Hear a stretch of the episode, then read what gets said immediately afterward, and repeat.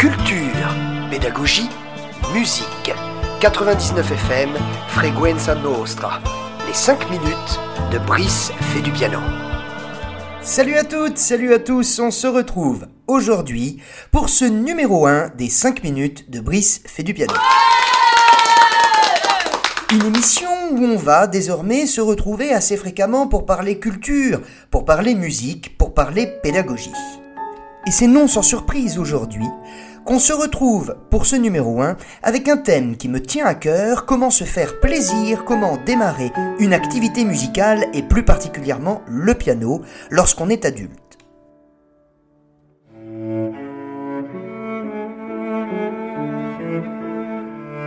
Vaste programme en effet, car il faut savoir que deux journées par semaine sont quasiment nationalement instituées pour les enfants, à savoir le mercredi et le samedi dans ce vaste océan d'activités qui nous habite au quotidien, notre vie sociale, notre vie familiale, notre vie professionnelle, comment réussir à trouver un soupçon de disponibilité pour pouvoir démarrer une activité musicale?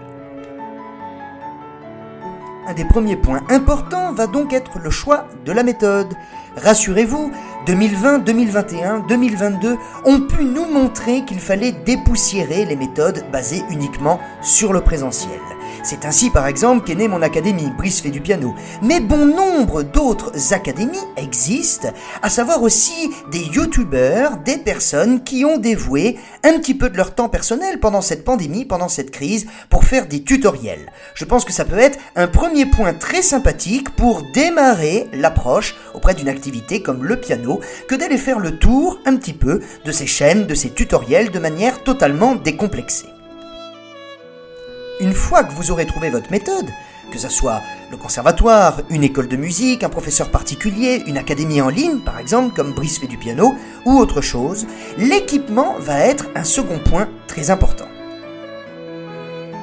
Et là, à bas les idées reçues. Pendant des décennies, il fallait savoir que le seul équipement roi était bien entendu le piano dit acoustique. Je salue toutes les auditrices et auditeurs qui en possèdent un à la maison, grand bien leur face, mais il faut savoir que ça peut poser quelques soucis. Le poids, le bruit, le budget. Et par chance, aujourd'hui, il existe des grandes marques leaders du marché, comme par exemple Roland, comme par exemple Yamaha, qui nous présentent dorénavant des instruments très qualitatifs avec un toucher que l'on qualifiera de dynamique, toucher lourd, un clavier de 88 touches et surtout un instrument pérenne pour un budget beaucoup moins conséquent que serait l'investissement d'un instrument dit acoustique.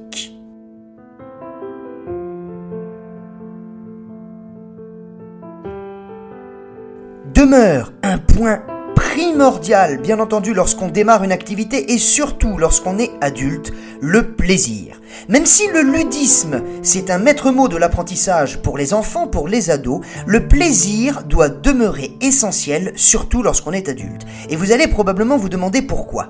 Pourquoi c'est très simple Notre journée est déjà rythmée par de nombreux problèmes, de nombreux dossiers à gérer. Comme je vous l'ai dit en préambule, notre vie familiale, notre vie sociale, notre vie professionnelle. Si par-dessus tout, lorsqu'on désire se lancer dans une activité de type musical, par exemple l'apprentissage du piano, on est dans les carcans d'un apprentissage réglé, poussiéreux, le classique ou la musique actuelle, le reggae, la soul, choisissez le répertoire qui vous fait plaisir. Vibrez comme vous avez envie de vibrer et c'est ainsi que vous pourrez tirer les plus grands bénéfices d'un apprentissage.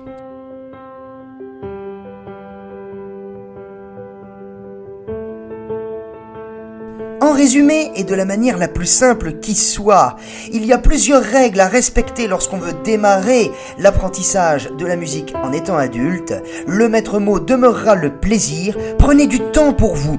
Équipez-vous de manière à rayonner, mais surtout mettez en évidence un répertoire qui sera le miroir de votre personnalité.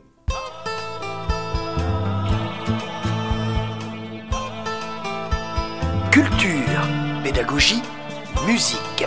99 FM, Freguenza Nostra. Les 5 minutes de Brice fait du piano.